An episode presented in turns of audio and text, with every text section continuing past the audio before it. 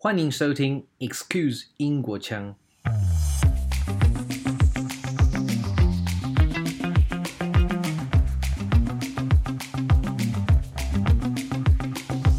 Before I started to train weightlifting, I didn't like my body. I also think I was too bulky, too big until I train weightlifting. If you want to train well, because weightlifting is a brain sport, you have to focus on all of your uh, body. Can you imagine? Even though I, I broke my wrist, I still can compete because I was too focused. When you focus on your body, you don't, you just don't care about how big you are. You just want to be the the strong person. You want to move well, move Yeah. comfortable, instead of just see like oh the the leg is too strong so Hmm. before i think my leg was too strong it's not good looking but since a lot of foreign people they had compliment of my my uh, strong legs Yeah. or my strong strengths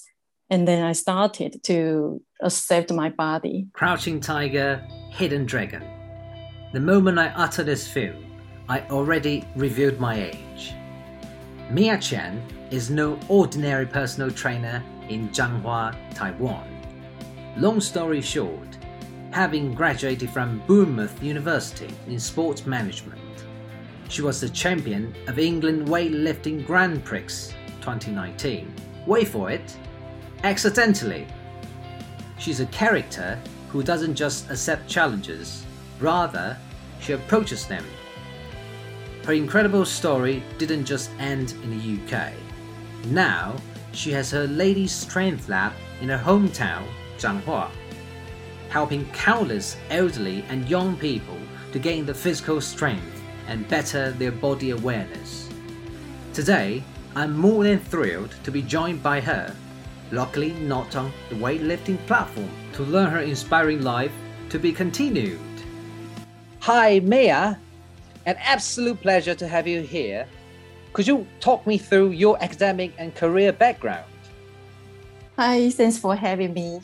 Um, my my academic background, I was I got my uh, somatics degree from National Taidong University, and that is a body field for uh, that is a body field of body work, Yeah. and and then so basically I learned a lot of sports therapy and massage therapy from my undergraduate degree. And after that, I had a placement at uh, Fitness Factory, which is the largest local commercial gym in Taiwan. Yeah. And worked the, worked there as a personal trainer for five years.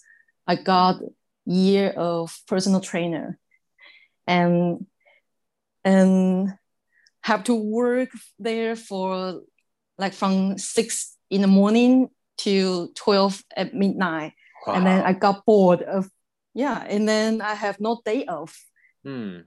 Oh. for five years and then i just got so bored then i decided to study in the uk to further my degree Hmm.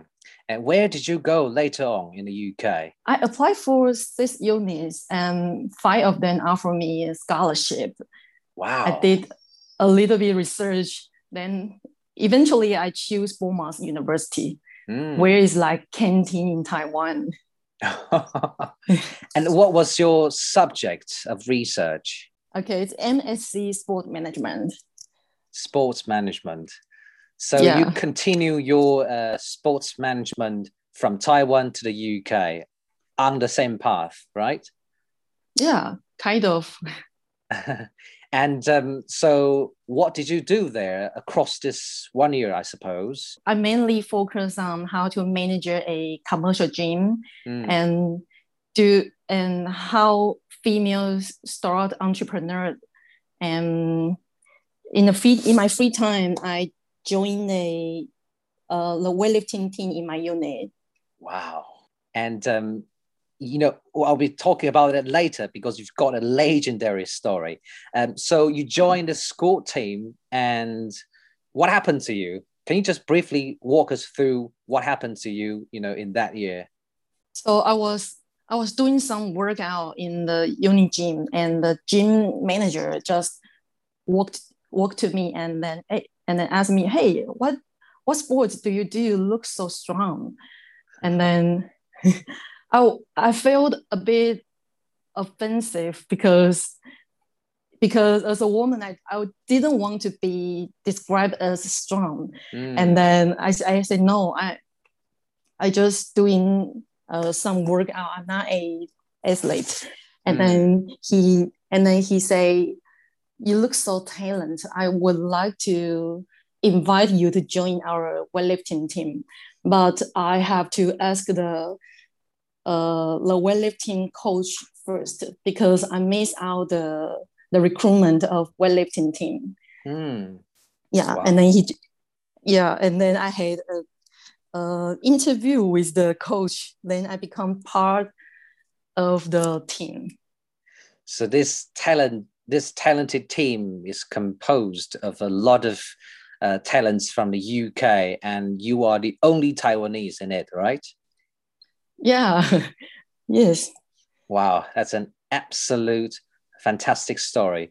And what happened next when you joined the team? Did you attend any uh, competitions? Yeah, when I joined the team, uh, because in, initially I joined the rowing club first, mm. and I didn't enjoy it because uh, because it's a team sport. I have to fit in with them, but I I didn't. yeah, oh. so yeah, so initially I had I have to train rolling and weightlifting at the same time. Mm. So, but I still mainly focus on rolling because uh, because it's because it's a new exercise. I I will never have opportunity to try in Taiwan. Mm. Yeah, and so before I started to train weightlifting, I also won the third place of rolling. Ooh. Across England? Uh, I think it's Southern England. Okay. Wow, that's, that's yeah. still amazing. And then your extraordinary story started when you uh, attended this national uh, competition, right? Uh, and you won the first place. Yeah, I use my free time. I train only like uh, the intensive training I got is only two months. So mm. basically, I only trained two months to become the the English champion.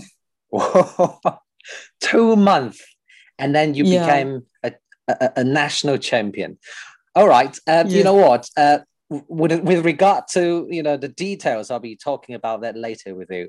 So my next question basically is to go back to why you chose you know to enter sport industry because you know it's quite um, rare at least to me to see um, women in taiwan um, you know enter this industry. And you enter it when you chose your university. So can you tell us about why you chose to join sport industry yeah, because I think I was born this way.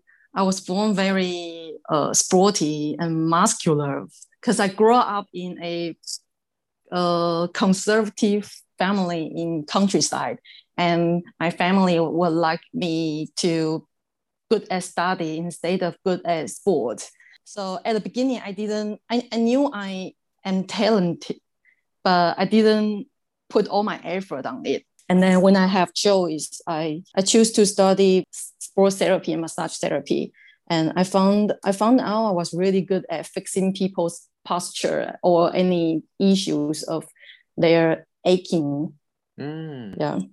So it was part yeah. of your DNA to be good at this kind of therapies at an early age. So it was yes. because of your upbringing. And so that was why you logically chose to uh, go to Taidong University to, to study further. And did, did you learn a lot from your university years? Yeah, for the first year, I learned a lot of uh, like yoga, Pilates, or anatomy, mm.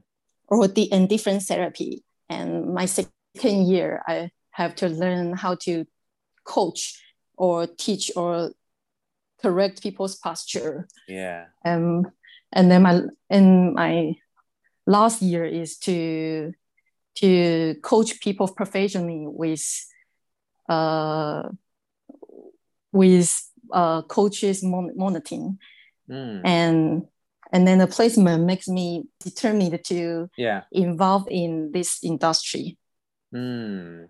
so you became more convinced that you belong to this industry. And yeah.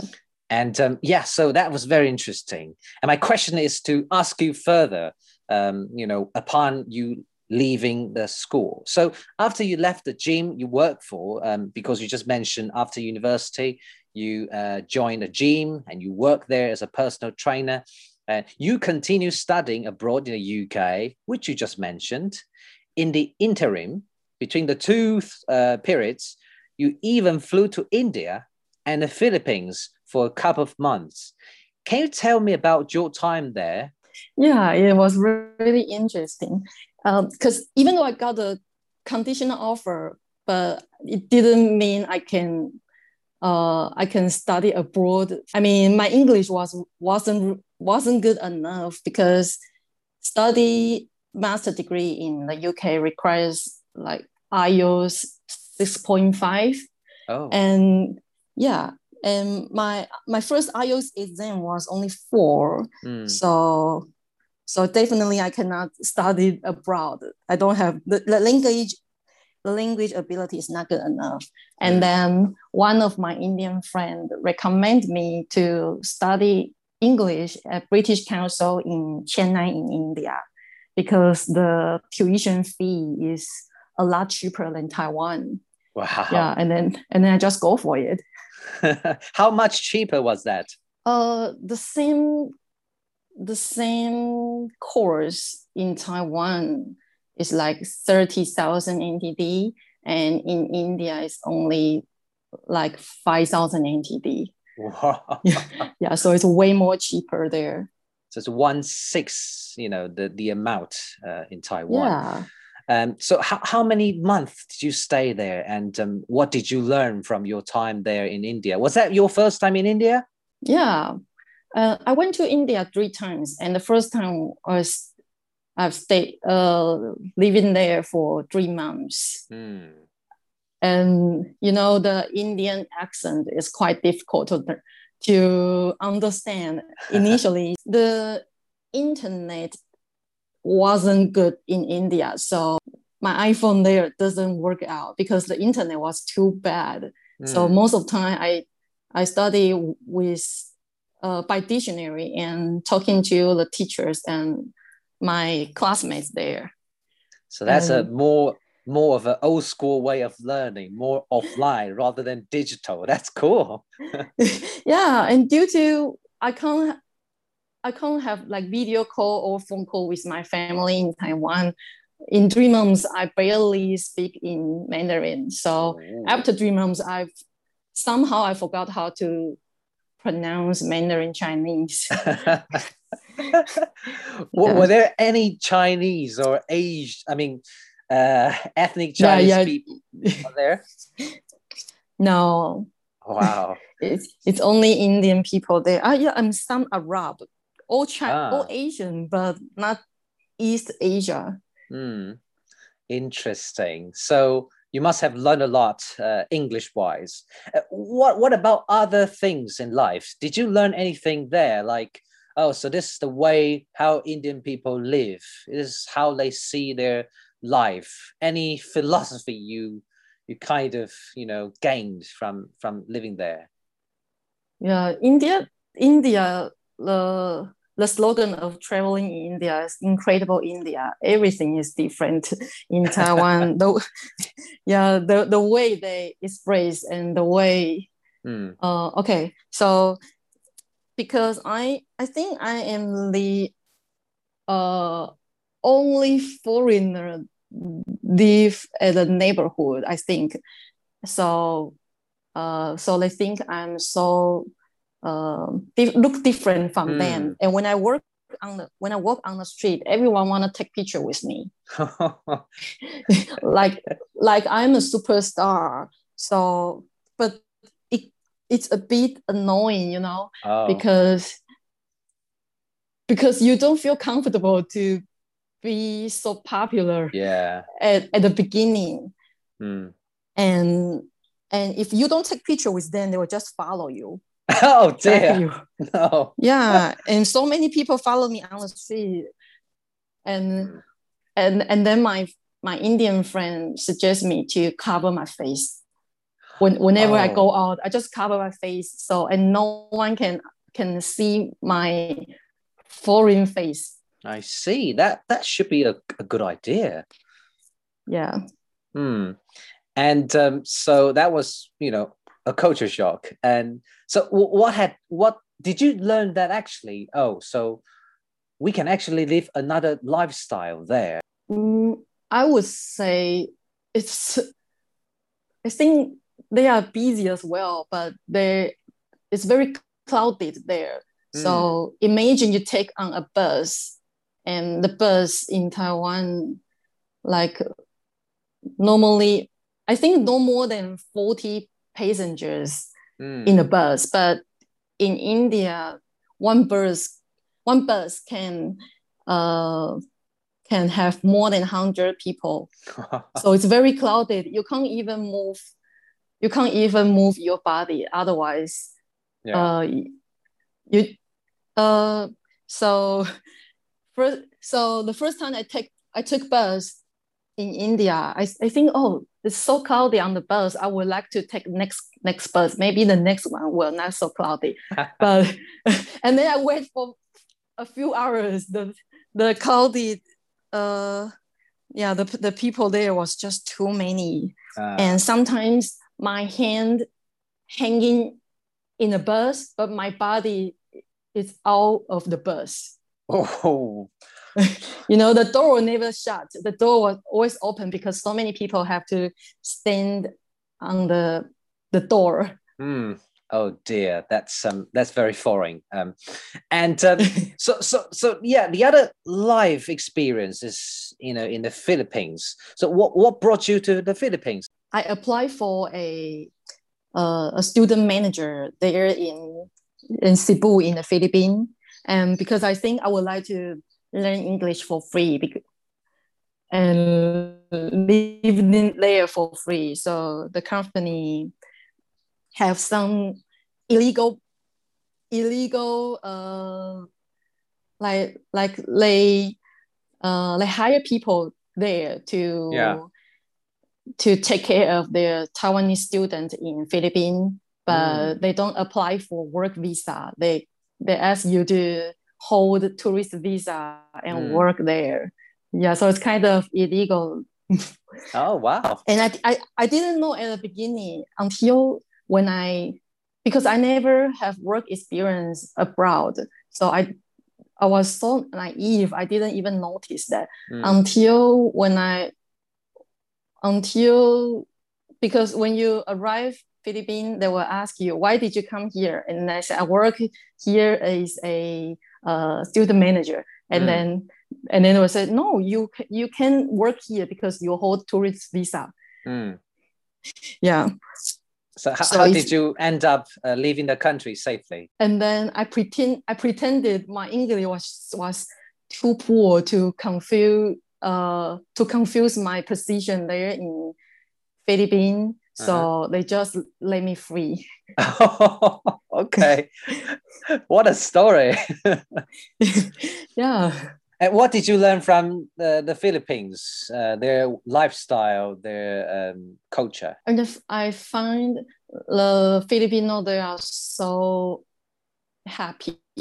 Mm. yeah, so, yeah, because I have a few Filipino friends there, and they say even though they have typhoon, and typhoon might destroy their house, but this, they can still, at the end of the the end of the day, they still can be happy and positive to to overcome everything. So wow. and the way you can see how they happy they are, they just can sing whenever they are or whatever situation. Everyone just singing on the street all the time.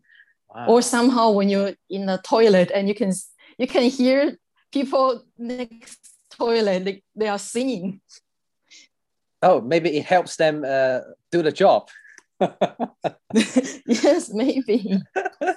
but on the other hand, yeah, Cebu is not a safe city because, like in the UK, if people lie, okay, in the morning, if you see people lying on the street, mm. if they sleep on the street, you might think they are they are drunker. Mm. In in in U in the UK, but in Cebu, if you see people lying on the street, they might be shot. Wow, really? Yeah. Yes. So, uh, the illegal guns issue in mm. Cebu is a is the most dangerous things there. I yeah. see. I see. Wow, that was such a, a memory. Right. Um, so back to uh, your story in the UK. Um, on the internet, you've got a documentary of your winning English championship in 2019 uh, during your study at Bournemouth University. That's a fantastically touching work that I revisited many times. Um, so the story is briefly like this You joined a BU weightlifting team by invitation and then you practice weightlifting during your free time rather than competitively. Surprisingly, um, you also mentioned that for the last two months, uh, you practice and then won the championship. Such an awe inspiring journey. Could you share with us those unbelievable moments? When I in the weightlifting team, at the beginning, I show my strengths. Like uh, there are there were a few there are a few sports scholarship holder there in my team mm. but they don't but whenever they go to competition they didn't show their uh, they didn't won any medals and i am the only person there don't have sports scholarship but always win the gold uh, initially i won i was I won the third place at BUCS, which wow. is the British University College, the, the student game. Mm. Yeah. Wow. And yeah, and then the the the Bournemouth unit, they just they gave uh they chose me to be the university color, which is which means the uh like the the, the best person the best sport person in the university, even though there are still some national athletes there in uh, in the nom- nomination. Mm. And and I train like three hours a day when my form in my free time there because mm. uh, because I'm a man uh, because I'm postgraduate student, so I have to uh, write my uh, assignment and yeah. and my yeah I have to write I have to write a lot of assignments there. Yeah. So but I still use my free time and train. Uh, training can make me focus easily. Um, mm. can can helps me focus on my study, and also I would like to have the different experience apart from the Taiwanese student. Mm. Because there's no Taiwanese student doing like a club, like sport club or any sport team in our your name. Mm-hmm. Mostly people just travel around the, the Europe. Yeah. yeah. Wow. So yeah, so the, the main reason I uh, I started to train the weightlifting in the team is just because I would like to experience the different. Uh, I would I would just like to experience. Yeah. Yeah. So and then and then I didn't know I was so good until the British well uh, the British weightlifting invite invited me to join mm. the the in the English championship the foundation of your strength lied in your previous years uh, training in Taiwan, right? You've got a lot of experience already before coming to the UK. So that's why you were good, but you were not aware that you were this good. And a coach yeah. realized you could be a, a, fantastic potential for winning the champion. So um, tell me about that surprise because so you train uh, in very you know very much and then you won it. Did you expect you be the champion? No i never. Yeah. Because a month before the english championship i broke my wrist. No. Yeah i broke my wrist uh, because the the strings i got is from uh, because i only trained a few months to become the champion but other people that have to train by years. And mm. because i was uh, i i had the pro- progress too quick. Uh-huh. My my muscle is strong enough but my bone didn't catch up. I see. So yeah and then i just broke my wrist. Even though i was in a in a good uh, movement posture mm. everything was good so why did you still choose to join the game even when you realized you had a, a broken hand because i didn't know i broke my wrist i went to the emergency in Bournemouth Royal Hospital, but they say I, I did the MRI and X-ray check. They didn't find anything. They, they assume me just strain my wrist instead of broke my wrist.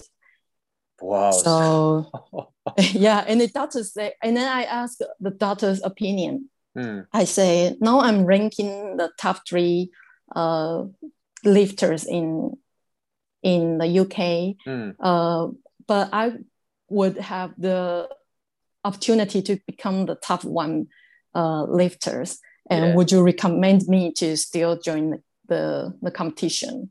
Mm-hmm. In, because my my uh, wrist conditions doesn't uh, didn't good, and uh-huh. I said it's okay. I as long as I can uh, tight up my wrist. Oh, so that yeah. was a misdiagnosis. You yeah and we're not supposed to do it but um, the doctor said go for it yeah and and i took very strong uh, the painkiller mm. so when i on the the weightlifting platform i was quite drowsy because the side effect of the the strong painkiller mm. yeah so i didn't perform well i didn't perform well on the stage but other lifters didn't as well. so yeah, so I was lucky enough to win the competition. So you won it accidentally. yeah. Incredible story. Right. So I'm sure you've got a lot more uh, after you won the championship. Um, so in all these years, um, you've trained your body both in Taiwan and the UK professionally, and now you're back home again. Um, how do you draw the comparison between how the society at large perceives female weightlifting athletes or female who train a lot? Because I live in the countryside and people here are relatively conservative. Mm. So whenever I go out, if I, if my outfit shows my my figure, mm. and then and then they they will just start mansplaining on my body say you shouldn't train so strong you are a woman you shouldn't do so much exercise yeah oh. but but if i walk on the street in big city like taichung taipei or london mm. people will just give me some compliment so say oh you, your body looks so good oh so the body image, I think the body image is changing from uh, if if you live in a city, people people can have different uh, beauty standard or body image. But if local, but if some uh, developing places, mm. they just don't they just don't they cannot accept it. Mm. Maybe they don't understand it. It's just too too edgy for them. Also, if you don't mind, how did you view your body before versus now? Before I started to train weightlifting, I didn't like my body. I also think I was too bulky, hmm. too big until I trained weightlifting because weightlifting is a brand sport. Mm. You have to focus on all of your body. And the focus is like, can you imagine, even though I, I broke my wrist, I still can compete because I was too focused. When you focus on your body, you don't, you just don't care about uh, how big you are. You just want to be the, the strong person. You want to move well, move yeah. comfortable instead of just see like, oh, the, the leg is too strong. So mm. before I think my leg was too strong, it's not good looking. But since a lot of foreign people they had compliment of my my uh, strong legs yeah. or my strong strengths, and then I started to accept my body.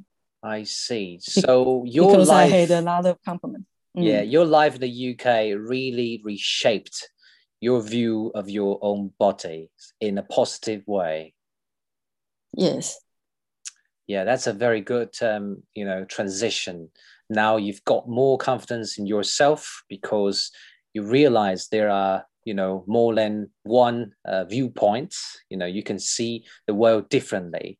So back to this documentary, you know, I, when I watch it, I just you know, it's unforgettable moments everywhere. For example, when I heard that you say uh, your coach Kevin back in the UK uh, told that you, um, you know, keep in mind weightlifting is not just lifting weight; it also is about wait lifting. W A I T, wait lifting.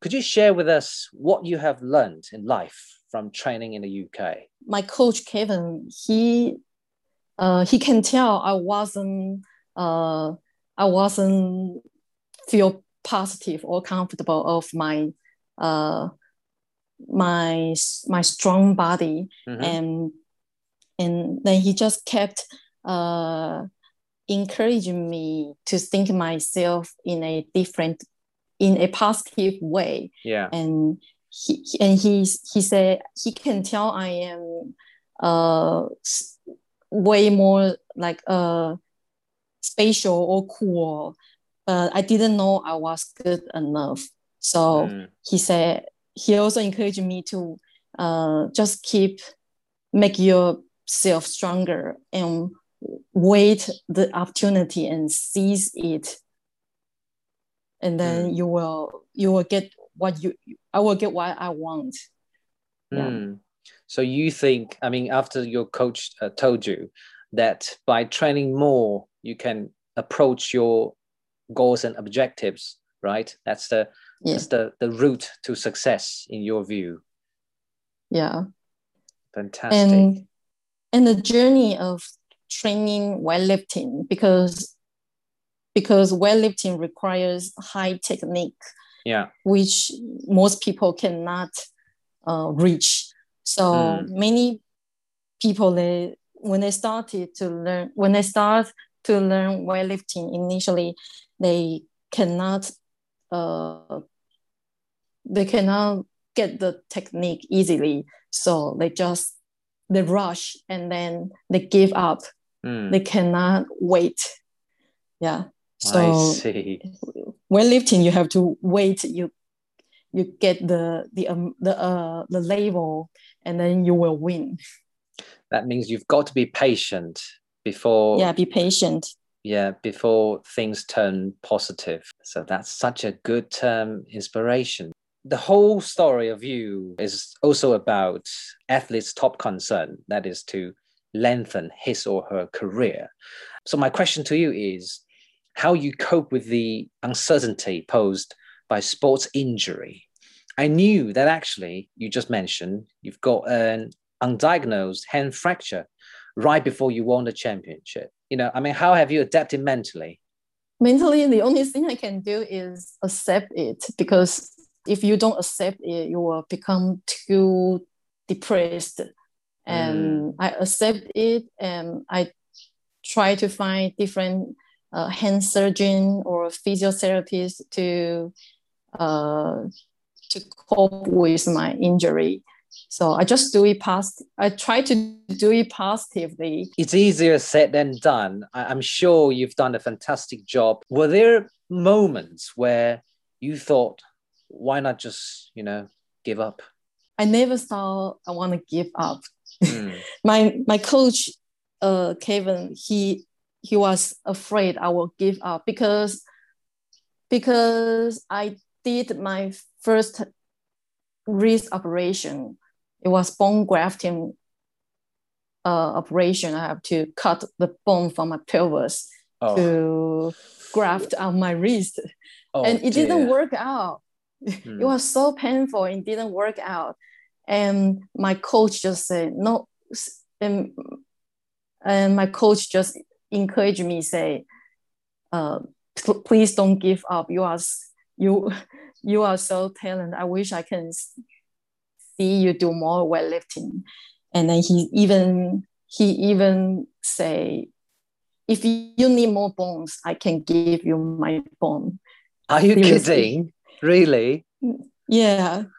Wow. He was he was he was texted me and then I thought he was joking, but he, he he gave me a phone call say no he he he really want to help me.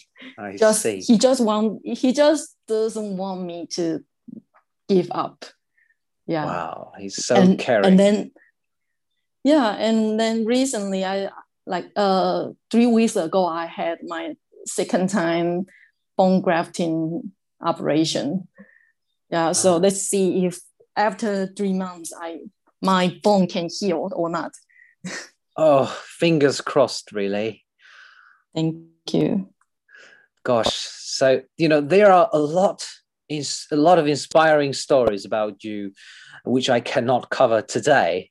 Uh, but one thing I must point out is the decision you made to move back to Zhanghua, um, where you grew up, and open your ladies' strength lab. Tell me about your thoughts behind it. Due to my journey of weightlifting, I uh, as a as a woman, I start to accept my body, and I, and then I would like to help more uh, women in the countryside where most people don't have a positive body image. So I decided to start my my ladies gym here in in my backyard. yeah, big yeah. Mm. When did you have this uh, idea of opening your own lab? Uh, when I was in Beaumont, I wrote my business plan mm. already, and oh. and when I just when I just back to Taiwan, the COVID, the pandemic just spread out. I mean, mm-hmm. the, the pandemic was too serious, so I didn't yeah. I didn't uh, follow my plan, which is start, which is rent a a place to, to start my own gym because I know the pandemic will mm. uh, will keep going for like two or just a few years. I don't know. So mm. so I so I didn't rent a proper place to start this idea, mm-hmm. and then I just had a few clients from in my backyard to uh, to coach. Hmm. Wow! So you are serving your community with the experience you gained uh, in in the for in a foreign country. Um, so it must be very uh, rewarding, right? To really do something helpful, uh, contributing to uh, your hometown. Yeah, at the beginning, it didn't it didn't work out because I didn't do any promotion as I live in the middle of nowhere in Zhanghua. So, uh, and then somehow some some online friends mm. or some fans they found me from internet, yeah. and then and then I have more and more uh, clients from uh, from around Taiwan. So some some people they, they live in Taipei or Taitung, so, mm. and they just take they just uh, take train or high speed train to my place and transfer to taxi and then to my place. they don't they don't care how far I am. They just want to uh, to see, to see me you. and to ask me to fix their body. you deserve it. You've got so much to tell, and um, you've, you've got a kind heart as well. Um, so that's the whole point. You know, today I also want to ask you if the audience is keen on improving her body functions, where can she find you? Um, they, they just uh, they can find me from my Instagram, which is at uh, Let Mia Fix You, L E T M I A F I X U. Mm-hmm. Uh, and what about L E T M I? Yeah, let me fix you. Yeah, let me fix you. Let me fix you. M I A, which is your name Yeah. And what yeah, about that in, in Chinese? Do you have, you know, you've got a name in Chinese? Yeah, it's, it's AKA uh, 你们类似修理你。so like I, I, I'll fix you, right? yeah. And so, apart from social media, uh, whereabouts, uh, you know, is your studio? Uh, in somewhere in Zhanghua? Yeah, uh, my place is in Shoushui. Okay. Shoushui Township in Zhanghua. yeah. and you also I bet said, you never heard about it. uh, I, I guess so, but um, I never went there, unfortunately. So, you know, a practical question is um, who can be your client? Who can be my client? Yeah. Mm, as long as you can walk.